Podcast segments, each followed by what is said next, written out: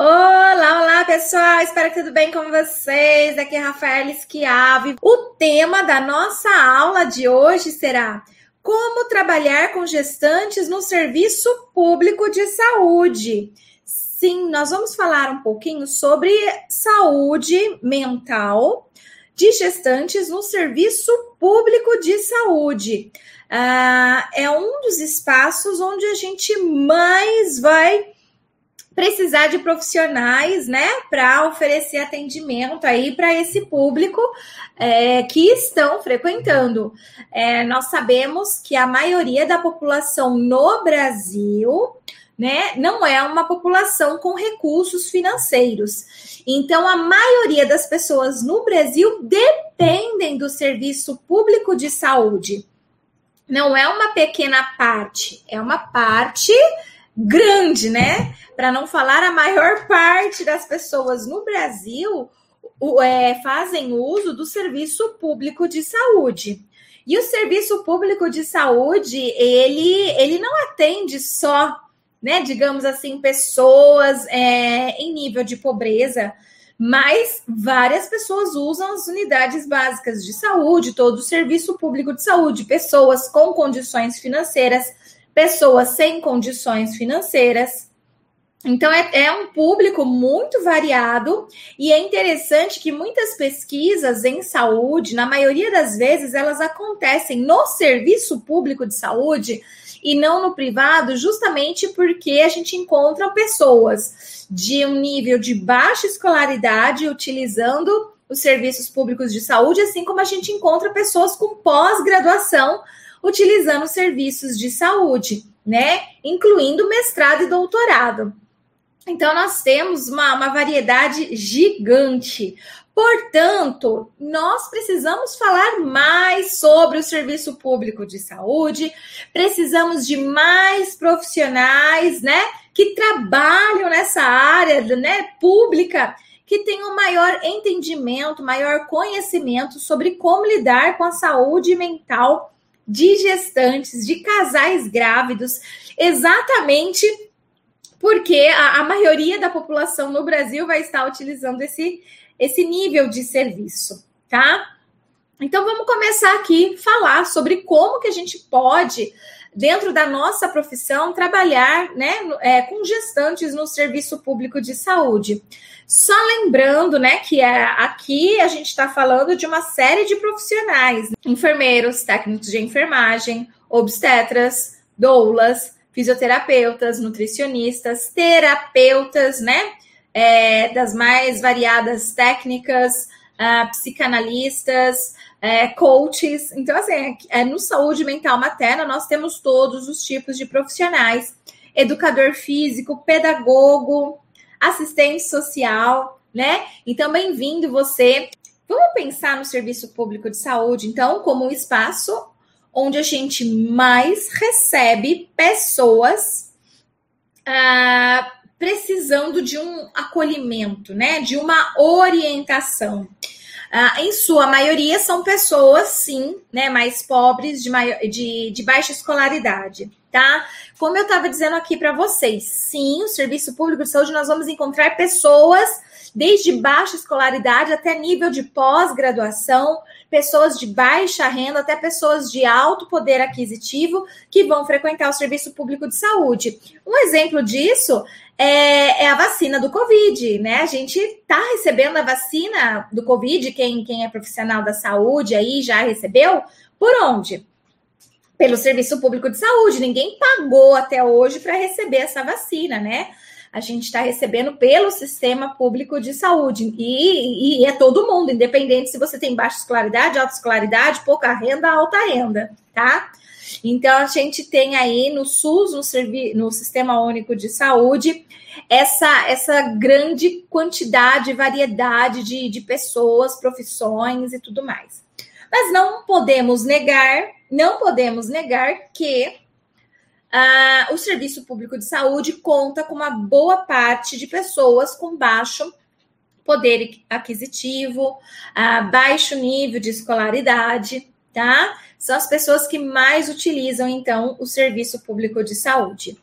E um detalhe que a gente consegue encontrar nos artigos científicos é que ah, o grupo né, de baixa escolaridade, o, o grupo de menor poder aquisitivo, são grupos de risco para apresentar alterações emocionais significativas em qualquer fase da vida e de qualquer sexo, homem, mulher, criança, adulto, adolescente, tá? Uh, então, está muito associado transtornos mentais a baixo nível de escolaridade e poder aquisitivo, é, um, viver em ambiente de maior exposição à violência, tá? Então já é um fator aí é, de risco para transtornos mentais e alterações emocionais significativas. Ou seja, se a gente já viu em outras lives aqui com a Rafaela Esquiavo, nós já para quem assistiu e se recorda, para quem não assistiu, eu, vou, eu vou, vou falar agora e vai passar a saber que gestantes são o grupo de maior risco para apresentar alterações emocionais significativas de todos. Se a gente pegar entre homens e mulheres, as mulheres têm mais risco.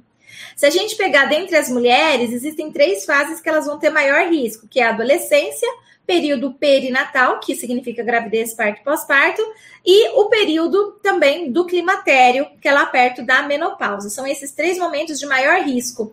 E se a gente for ver dentre esses três períodos, qual que é o de maior risco?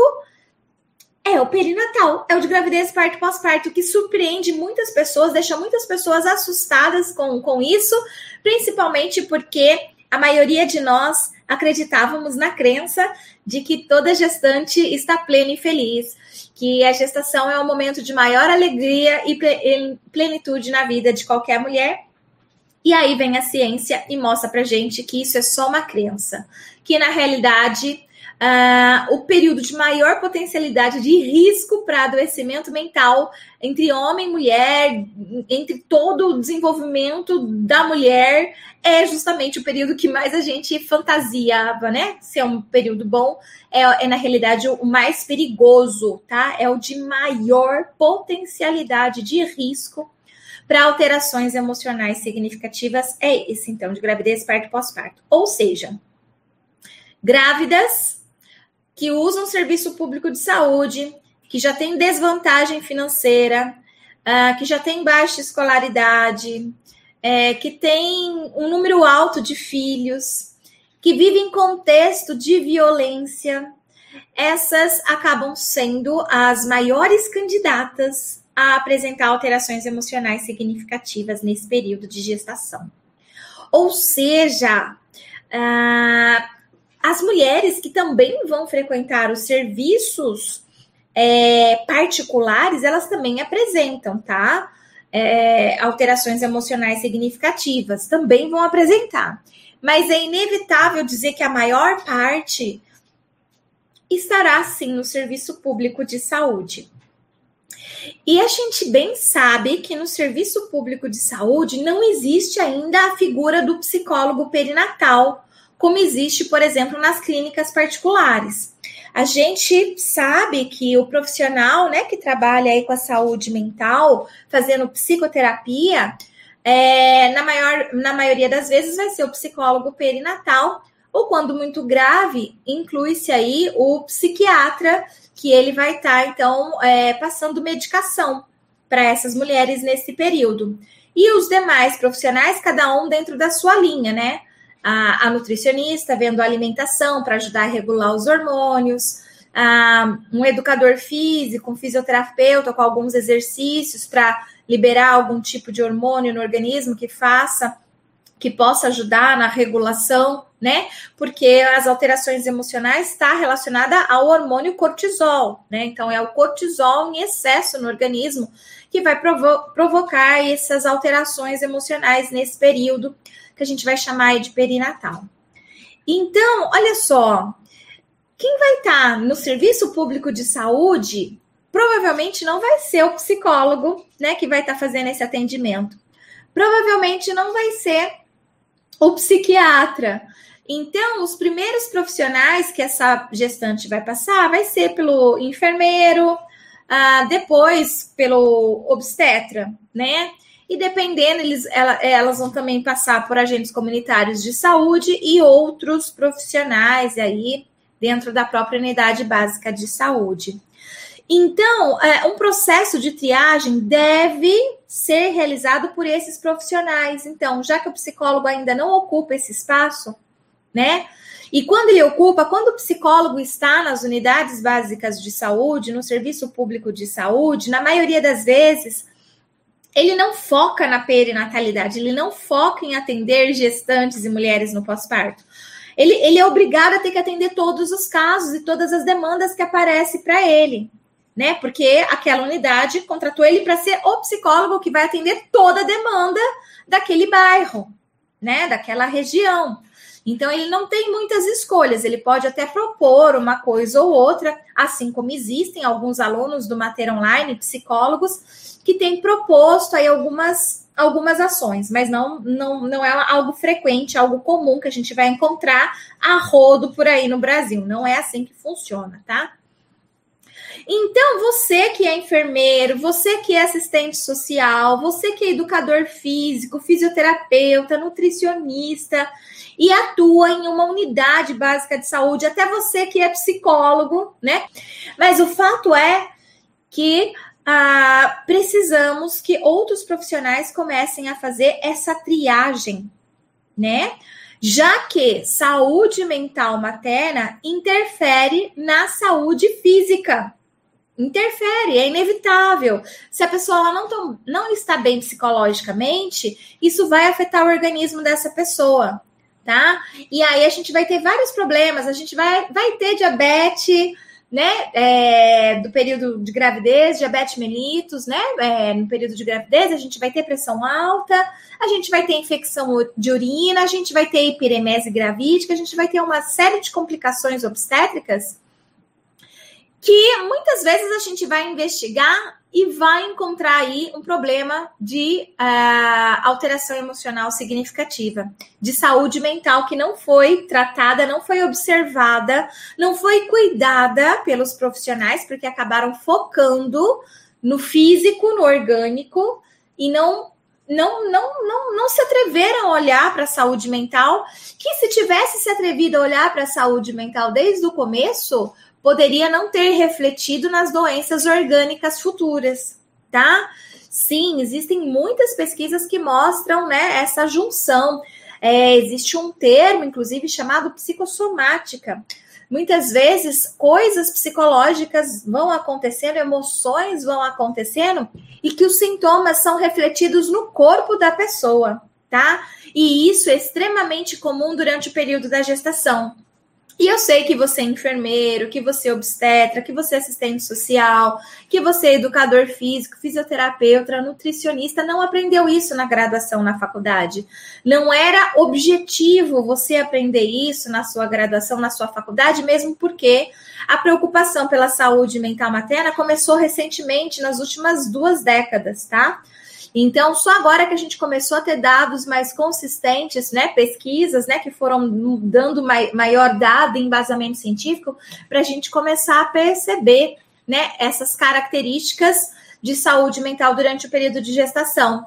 Então, por isso que é falho o seu conhecimento e a sua assistência no serviço público de saúde, quando você só foca no orgânico e não foca no, na saúde mental. Daí, então, vem a necessidade de eu vir até aqui, dar essas aulas para vocês, né, é, em formato de lives, para que algo, uma chavinha possa mudar aí no comportamento de vocês, para que é, benefícios, né, essas mulheres possam ter proveitos a partir da sua atuação ética e cuidadosa, né, com essa população. Então, como que os profissionais da saúde podem atuar em, em, em serviços públicos de saúde com gestantes? Então, pode ser em atendimento individual e atendimento em grupo.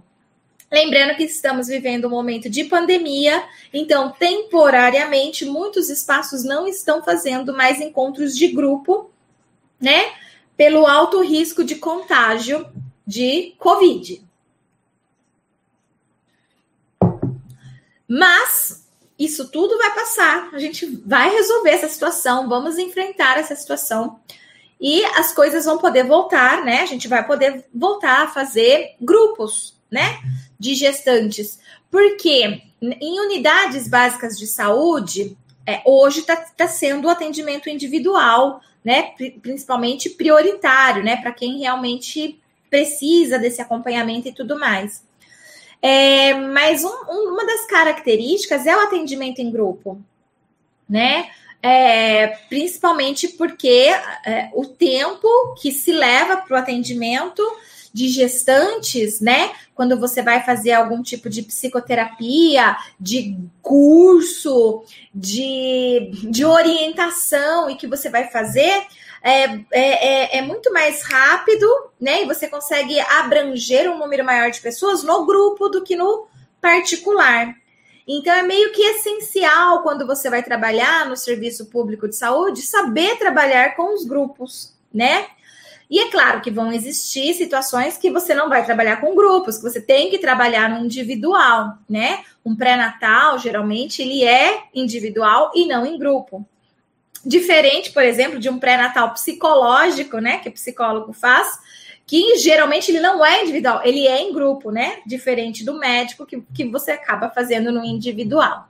Mas enfim, então a gente tem essas duas formas de trabalhar nas unidades básicas de, de saúde, nos serviços públicos de saúde. Ah, profissionais que trabalham nesse período não precisam só trabalhar com as gestantes, todos nós profissionais, independente de qual seja a nossa profissão, dentro das unidades básicas de saúde, podemos e devemos trabalhar com o casal grávido, tá? Que infelizmente a gente tem concentrado ah, os nossos atendimentos na mulher, no corpo da mulher apenas. Não estamos fazendo pré-natal do homem, não estamos investigando a saúde mental do homem, não estamos escutando o homem né, nesse período aí chamado perinatal. Então, é, a, a, a, é, tem algumas unidades básicas de saúde, inclusive, né, que, que só a mulher, agora em período de Covid, pode entrar para fazer o pré-natal. O homem nem, nem pode passar na porta, praticamente, né, não entra. Então, assim, são algumas características que ultrapassadas já e que precisam é, melhorar no, na atuação do nosso país. E, e para que isso aconteça, a gente precisa de profissionais, né? Com um maior conhecimento aí é, e, que, e que coloquem em prática a sua atuação de forma diferenciada, a entender que o homem também é, é, precisa ser examinado, ele também precisa receber orientação, ele também precisa receber acolhimento, ele também precisa receber uma avaliação né? Não é só a mulher.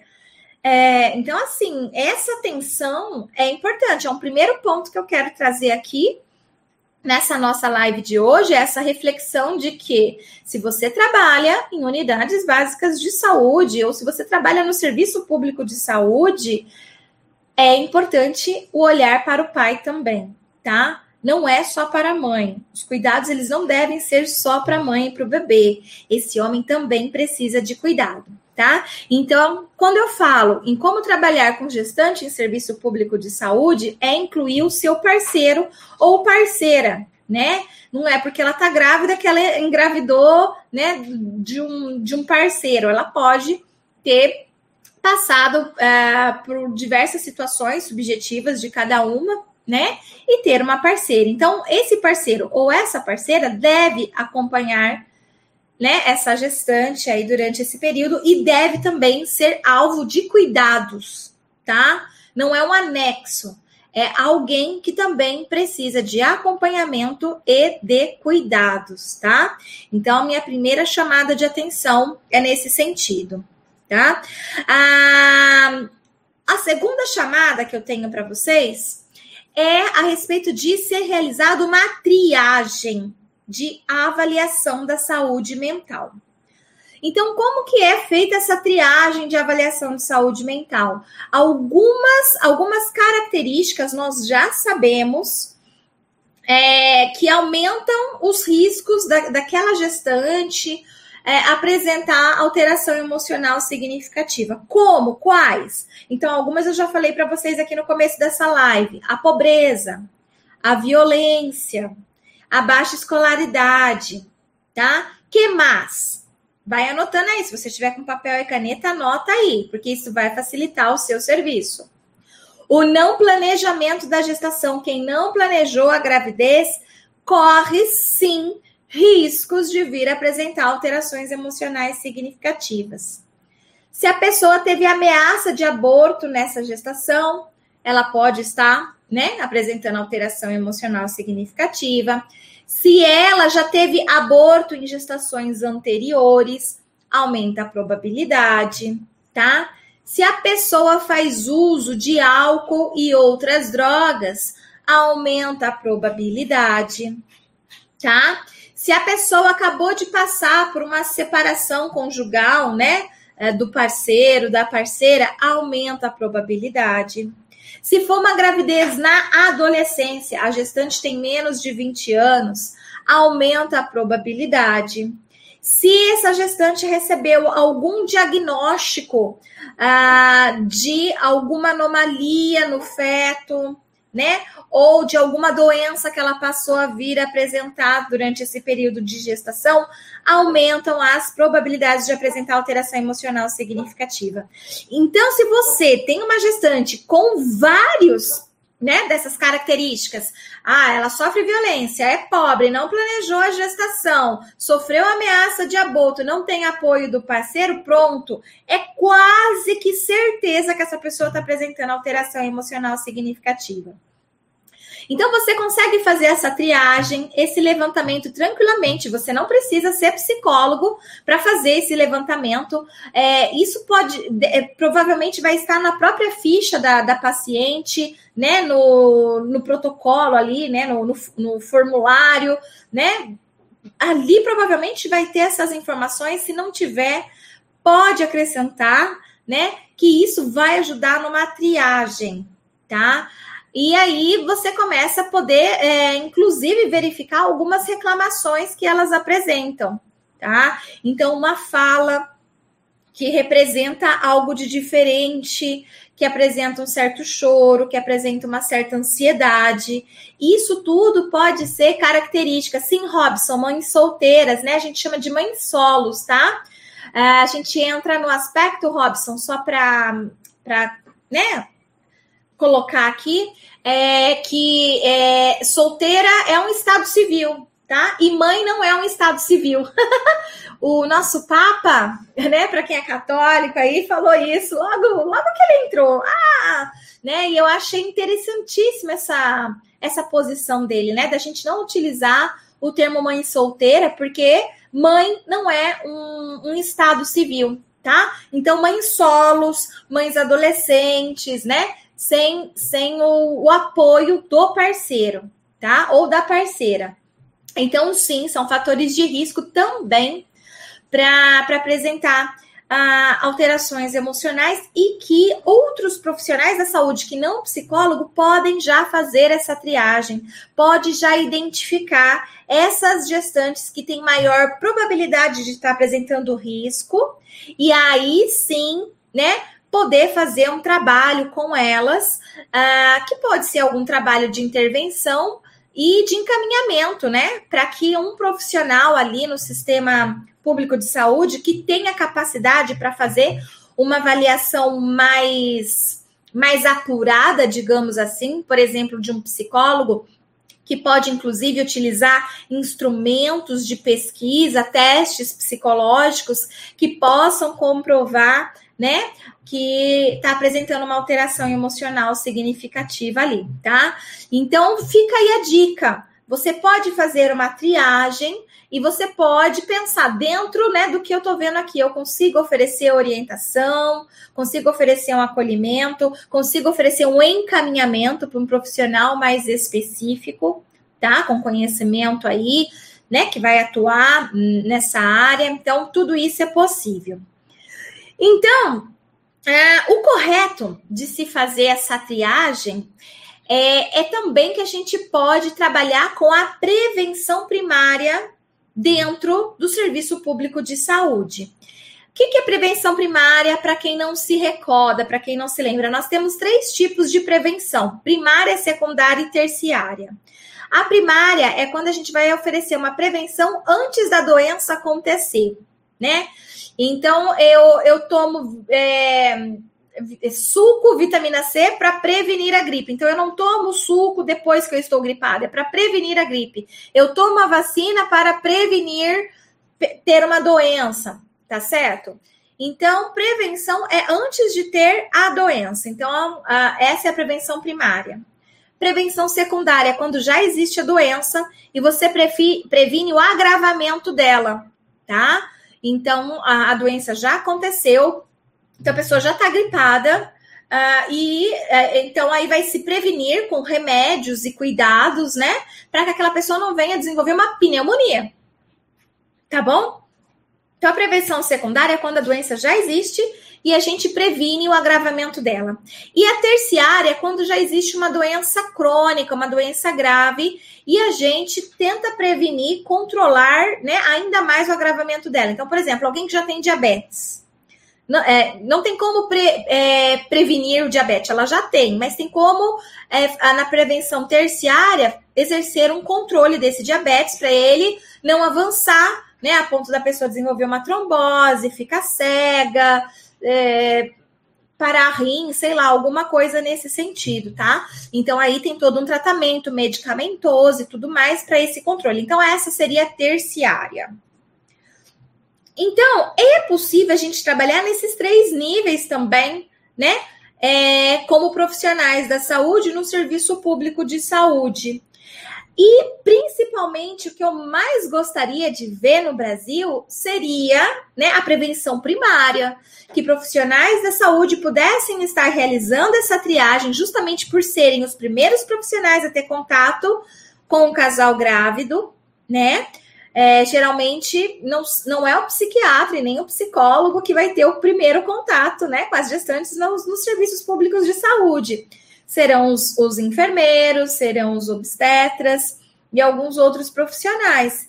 Então, seria interessantíssimo que esses profissionais pudessem já fazer uma triagem bem elaborada, bem feita, né? Para que pudesse identificar, olha, essa pessoa ela tem fatores de risco para apresentar alteração emocional, mas foi aplicado nela aqui um instrumento, vamos supor a EPDS, que é a escala de depressão pós-parto de Edinburgh, que apesar do nome ser depressão pós-parto, pode ser aplicado na gestante, tá? E fizeram isso para facilitar a triagem no serviço público de saúde. Porque a EPDS, que é a escala de depressão pós-parto de Edinburgh, então que ajuda a identificar alteração emocional significativa, não é exclusiva do psicólogo. Outros profissionais podem fazer uso dela. Então, por ela não ser privativa do psicólogo, por ela ajudar na triagem, por ela ser aplicada no período de gestação, ela permite então que qualquer profissional da saúde que trabalhe no, no serviço público de saúde possa identificar alteração emocional significativa utilizando essa escala, por exemplo. Então, a enfermeira, né? Ela vai aferir pressão, vai pesar a gestante, ela poderia também aplicar essa escala junto com um outro protocolo, né? Investigando aí se ela tem outros fatores de risco. Percebe, pessoal?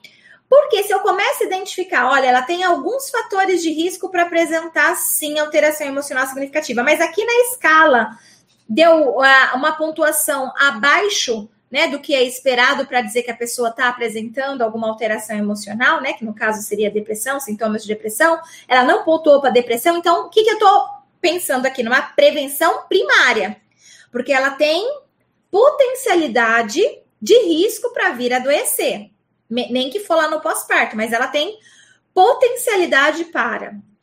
Então, eu previno, eu faço uma prevenção primária com ela, tá? Então, eu vou trabalhar de diversas formas. Eu vou encontrar uma forma dentro do, do, do sistema público de saúde para prevenir que essa mulher, então, que eu já identifiquei que ela tem maior risco, que ela não venha apresentar isso, né? Alguma alteração emocional significativa. Para aquelas que eu já faço a triagem, já identifico sintomas de depressão, eu já posso fazer o encaminhamento, então, ou para o psicólogo ou para o psiquiatra, por exemplo. Então, eu já consigo fazer o encaminhamento. E aí a gente vai para a prevenção secundária. A gente evita o agravamento, evita a cronificação, né? Dessa alteração emocional nesse período. Então, vão trazer menos riscos para aquela gestante, para aquele bebê, inclusive. Porque sim, bebês podem nascer prematuro, baixo peso, apresentar probabilidade de alteração emocional significativa ao longo de toda a sua vida, só pelo fato da sua mãe não ter recebido o cuidado que precisava durante esse período, tá? Então, é um trabalho de prevenção, não só para a gestante, mas também para o próprio bebê, né? Evitando que ele mesmo, quando nascer e se torne um adulto, uma adulta, venha apresentar alguns problemas aí. Então, é uma prevenção linda que a gente consegue fazer nesse momento. Basta, né, a gente ter essas informações, ter esses recursos, colocar em prática, fazer esse protocolo, fazer essa triagem bonitinha, comparar, saber aplicar né, a EPDS certinho também, saber cruzar esses dados e saber o que fazer com isso. Bom, com esse resultado, eu sei então para quem eu devo encaminhar ou o que eu devo fazer de intervenção, tá? Por isso é importante a gente se aprofundar nesse tema, porque o nosso papel é muito fundamental. Nós podemos sim contribuir para um mundo melhor, para um futuro diferente. Podemos, podemos sim, tá? Não é uma utopia, não. É só a gente se organizar direitinho que dá tudo certo, tá? Então, outras ideias que eu trouxe aqui para vocês, por exemplo, que dá para ser trabalhado por qualquer profissional da saúde dentro, né, do serviço público de saúde, principalmente quando puder voltar os grupos, né? Que seria bem interessante fazer isso que eu vou estar ensinando aqui, fazer em grupos, tá? Não que não possa ser feito no individual, até pode é, e deve ser feito, né? Mas em grupo dá uma facilitada na dinâmica, né? Do, da unidade básica de saúde ou do serviço público de saúde, dá uma, uma dinâmica e uma agilidade. Então, eu trouxe aqui algumas ideias. Alguns temas que, que nós, profissionais da saúde, podemos trabalhar com a gestante e o casal grávido tá? Então, uma das coisas que preocupa bastante as gestantes e deixam elas com, com alterações emocionais significativas, né? Deixam elas mais ansiosas, com maior estresse, é uma característica chamada ambivalência. O que, que é ambivalência para você que não sabe? É quando dois sentimentos opostos estão presentes ao mesmo tempo. Por exemplo, amor e ódio, tá? Estão ao mesmo tempo, acontecendo no mesmo instante. A gente chama de ambivalência, então, essa dicotomia, né? Essa polaridades, né? Extremas aí, é, de emoções que podem ser vividas por uma mesma pessoa em uma mesma hora. Então, por exemplo, durante a gestação, uma mulher ela pode estar super feliz porque ela está grávida, tá radiante, mas ao mesmo tempo ela pode estar super preocupada, ela pode estar super ansiosa com aquilo, porque ela ela tá grávida e ela tá feliz, mas ao mesmo tempo ela tá triste porque não era o momento que ela queria, né? Tá acontecendo alguma coisa na vida dela e que aquilo não tá sendo bacana. E aí a ambivalência ela é presente, a mulher ela se sente louca, porque ela fala assim: "Mas o que tá acontecendo comigo? Eu quero ou não quero?", né? Eu tô me sentindo bem ou tô me sentindo mal? Ela não consegue entender. E aí, um profissional da saúde, instruído, orientado, consegue trabalhar com ela essas questões quando ela traz, porque ela traz. Ela tá ali, né, na sala de espera para passar pelo pré-natal. Ela tá conversando com você quando você tá aferindo a pressão, pesando, né? Ou, ou no atendimento, se você é um obstetra. Às vezes ela solta isso, ela fala isso. Se você é assistente social, ela pode de repente falar isso. E quando ela fala isso, né, você já tem que entender que o que ela está falando é de uma ambivalência. E que, se você puder orientar sobre essa ambivalência, é importante que você oriente.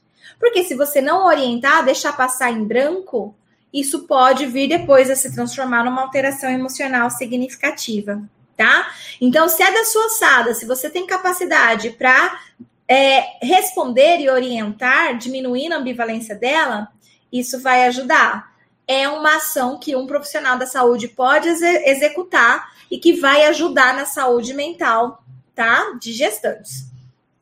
Ah, conhecer sobre saúde mental perinatal, conhecer o que, que é estresse, o que, que é ansiedade, o que, que é depressão, quais são as diferenças, né? Dessas alterações emocionais significativas, o que, que é um transtorno mental e o que, que se e o que, que transtorno mental difere de alterações emocionais significativas, qual que é a diferença entre eles, né? Então, é, qual que é a prevalência né, de alterações emocionais significativas e de alguns transtornos mentais que ocorrem nesse período. Isso faz diferença no conhecimento do profissional de saúde que está atuando no serviço público de saúde, né, com gestantes e casais grávidos, tá? Faz total diferença ter esse conhecimento. É um conhecimento escasso que poucos têm e que sim, se você tiver essas informações, souber, souber as diferenças, você consegue fazer um bom serviço, uma boa atuação e vai ajudar a diminuir as alterações emocionais significativas, tá? Outras informações super importantes está relacionada ao momento do parto, tá? O, a, a, a, os casais grávidos, eles têm muitas fantasias, muitas crenças, muito medo a respeito do parto. E que se o profissional da saúde estiver bem intencionado, se ele for ético, se ele for humanizado, ele pode e deve orientar esse casal a respeito, né, de algumas coisas que estão deixando eles com medo, aflitos, tá? Então, são alguns medos que eles vão soltando ali de repente, falando: Meu Deus, eu tô com medo que aconteça tal coisa no parto. E de repente você sabe esclarecer aquilo. Tem gente que às vezes age muito erroneamente, né? Escutando e não respondendo, não falando, gerando mais ansiedade, às vezes sendo até perverso, perverso e colocando mais medo, né? É, que eu vou chamar até de violência obstétrica, alguns profissionais que fazem isso, né? Acabam aumentando ainda mais o medo no casal e aumentando ainda mais a probabilidade de eles apresentarem alterações emocionais significativas, de adoecerem no período perinatal, tá? Então, muitos profissionais não têm informação, psicólogo não tem informação de parto, nutricionista não tem informação de parto, Alguns fisioterapeutas não vão ter informação de parto, tá? Então vão existir alguns profissionais, assistente social não vai ter, né? Alguns profissionais ali que vão ter contato com as gestantes no sistema público de saúde e que, se soubessem sobre parto, poderiam fazer toda a diferença na vida daquele casal, na vida daquela gestante, com informação, com orientação que serviria como um fator protetivo para prevenir as alterações emocionais significativas nesse período. Percebe?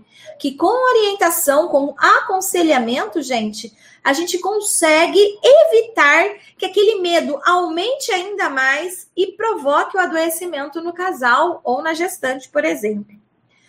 Ah, outra, outro dado importante da gente conversar e saber, independente de qual profissional você é, sobre a amamentação. Sim, se você é psicólogo, você tem que saber sobre amamentação. Se você é assistente social, você tem que saber sobre amamentação.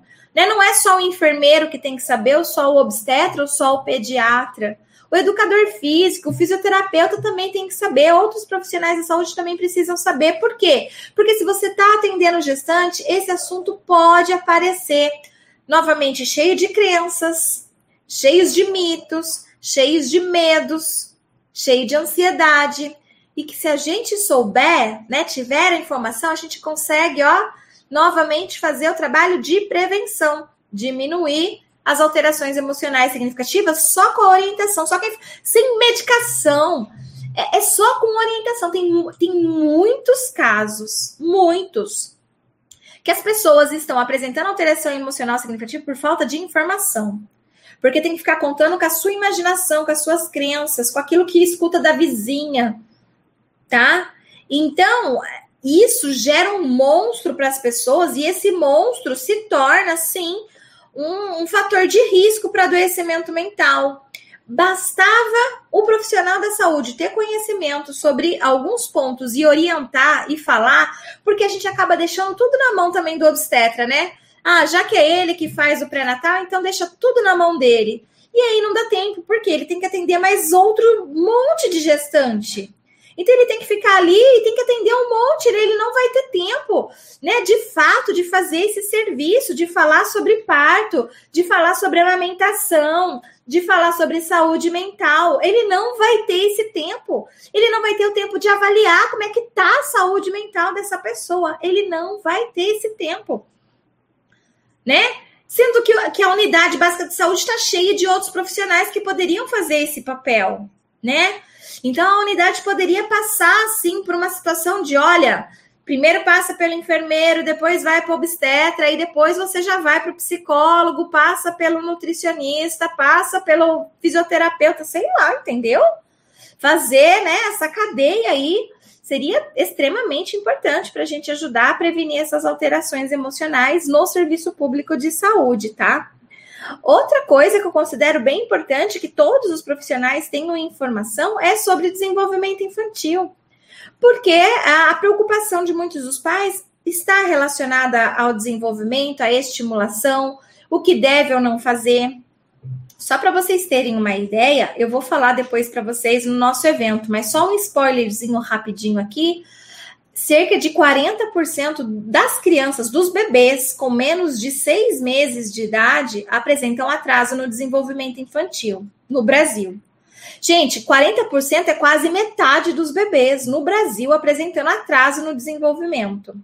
Mesmo tendo nascido no tempo correto, mesmo tendo nascido, sabe, sem nenhuma intercorrência, sem, sem nenhuma condição de risco para o atraso no desenvolvimento, porque existem sim bebês que vão nascer com alguma condição de atraso, né? Alguma condição de risco, desculpa, para atraso no desenvolvimento. Mas 40% dos bebês não nascem com condições de risco para atraso no desenvolvimento. Esse atraso ele acontece justamente por conta da falta de orientação dos pais sobre o que fazer para estimular o desenvolvimento da criança. Presta atenção um pedagogo, um psicólogo, um fisioterapeuta, um educador físico que entendesse de desenvolvimento infantil poderiam fazer orientação correta para estimulação precoce e a gente diminuir essa taxa elevadíssima que a gente tem de bebês com menos de seis meses de idade com atraso no desenvolvimento. Tá? Apenas com o fator orientação. Se a gente é, quebrasse a crença de instinto materno, porque a gente vive numa ideia que existe instinto materno, aí a gente fica acreditando que todas as mães, quando o bebê nasce, elas estão prontas para tudo e que elas sabem estimular o desenvolvimento do bebê, sabem cuidado. E isso não é verdade, isso não acontece, não existe instinto materno, isso não acontece na, na, vida real. Na vida real, a mulher ela tem medo de dar banho, ela tem medo de trocar, ela tem medo de segurar o bebê, ela, ela, ela não sabe o que fazer para estimular o desenvolvimento da criança, ela não sabe acompanhar para saber se o desenvolvimento está adequado ou se não está. Esse é nosso papel, é nosso papel. Nós temos que fazer isso por essas pessoas. Independente de qual é a sua profissão, somos nós que temos que ter esse conhecimento para poder passar para esse pessoal, né? A gente tem essa obrigação, a gente fez na nossa faculdade, nossa graduação, e a gente escolheu ser profissional da saúde, então a gente precisa gostar do que faz a gente precisa fazer o melhor, né, para essas pessoas e não ficar ali só reclamando. A gente tem que lutar pelos nossos direitos. Não estou falando que a gente não tem que saber de política e lutar por política, não, por, é, por melhores condições de serviço e trabalho. Não é isso que eu tô, não estou falando. A gente continua precisando disso. Precisamos, mas a gente não pode fazer disso um, um escudo para jogar a culpa tudo no governo. E, e, eu, que sou profissional da saúde, começo a me isentar da responsabilidade. Não, é porque na, na unidade básica de saúde não tem isso. Ah, é porque o, o, o bolso, o Bozo lá, né, sei lá, o Estado, né? É, e a gente fica jogando a culpa na política a gente tem que ser consciente político, a gente tem que exigir, não estou falando porque não tem. Entendam bem, eu tô falando para você olhar para o seu comportamento. Você escolheu essa profissão. Você escolheu. Então assuma essa responsabilidade, esse compromisso social que você tem. Tá? Então é importante você ter essas informações para passar com qualidade e aí ajudar a melhorar a situação no Brasil dessa forma, a partir de você, né? Você fazendo a sua parte e isso se refletir como um efeito cascata, dominó para outros espaços, né? Chegando inclusive lá na política, ok? Então, desenvolvimento infantil é importantíssimo da gente saber. E eu considero muito importante também as práticas educativas parentais, que todo profissional da saúde tinha que conhecer sobre práticas educativas parentais também. Por quê? Eh, geralmente a população que a gente atende no serviço público de saúde é uma população mais carente, com menor informação, e por isso educam os seus bebês de forma, vou falar aqui, mais negativa, tá? Porque vão existir as práticas parentais positivas e negativas. Na falta de conhecimento, na falta de instrução e orientação, muitos dos pais acabam exercendo mais práticas parentais negativas do que positivas. E isso vai novamente influenciar no desenvolvimento do bebê. Isso vai novamente influenciar na relação, né, dos pais com a criança. Isso novamente vai influenciar na saúde mental dos pais e do bebê e da criança em desenvolvimento, tá? Parece que não, mas sim. Então, quem tem que olhar para isso? É o coitado do obstetra lá, né, que está fazendo pré-natal, que já tem que atender um monte de gestante, ele tem que saber de pra. Também tem, claro que tem, não estou falando que não, mas é ele que tem que fazer todo o serviço, não somos nós, psicólogos, somos nós, assistentes sociais, somos nós, pedagogos, somos nós, é, educador físico, outros profissionais da saúde que estamos trabalhando no serviço público de saúde. É nossa responsabilidade ter essas informações e passar para esse público, tá? E aí a gente vai poder oferecer um trabalho, né, de orientação, porque a gente vai saber sobre isso e vai saber orientar. A gente vai conseguir acolher de forma mais adequada, mais zelosa, mais humanizada e a gente oferece um acolhimento, né? E assim a gente consegue contribuir para uma melhor saúde de gestantes, de bebês, de casais grávidos, tá?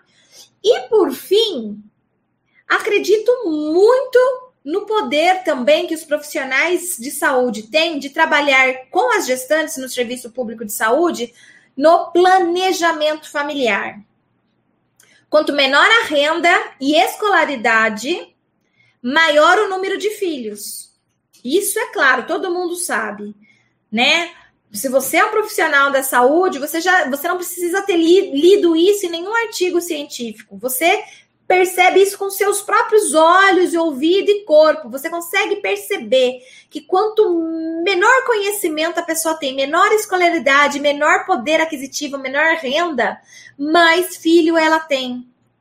Maior probabilidade de adoecimento maior probabilidade, né, de ter aí problemas de saúde mental, de ter atraso no desenvolvimento infantil. Portanto, um planejamento familiar se faz extremamente importante. Só que, infelizmente, pensa-se em planejamento familiar só em camisinha, laqueadura, pílula contraceptiva. Ah, você veio aqui buscar pílula? Tó. Ah, você veio aqui buscar camisinha? Tó. Ah, Entra na fila, então, para marcar a cirurgia para laqueadura ou vasectomia, né? E ainda que não é simples assim, do jeito que eu tô falando, né? Isso é tudo cheio de preconceito, de tabu, de dificuldades, né? Ainda que tem. Que eu nem falei, eu, falei aqui como se fosse a coisa mais tranquila do mundo, essas coisas. Mas não seria só isso. Um planejamento familiar não, não é, é, é, é camisinha, pílula e laqueadura, e vasectomia, não é isso. Planejamento familiar implica em planejar, na ação planejar, de planejamento. Quero ou não ter filhos? Se eu quero ter filhos, quantos filhos eu quero ter? E qual intervalo eu vou querer ter, né, de um filho para o outro? Então, isso é planejamento. E eu tenho que levar em consideração religião daquela pessoa, eu tenho que levar em consideração todos os tabus sexuais que aquela pessoa tem.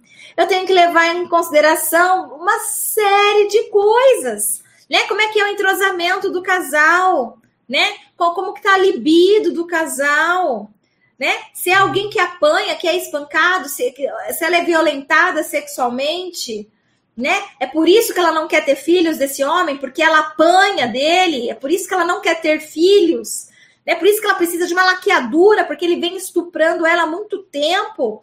Mesmo ela sendo mulher, mas é mulher. Sim, é, se ela não quer estupro, é violência sexual. Então a gente tem que entender cada caso, percebe? E a gente não tem olhado com esse olhar mais atento e humanizado. E por isso que eu venho aqui trazer essas lives para vocês, essas aulas para vocês, para que essa viradinha de chave comece a despertar aí, para que esse desejo, né, de fazer algo diferente para ajudar desperte aí, tá? E é por isso então que hoje eu vim falar com vocês sobre como trabalhar com gestantes no serviço público de saúde. Espero que tenha sido uma boa reflexão para muitas pessoas aí, que tenha feito sentido, né? E que vocês queiram vir aqui, né, para o nosso canal sedentos de mais conhecimento, buscar mais conhecimentos. Beijo no coração de todo mundo. Tchau, tchau.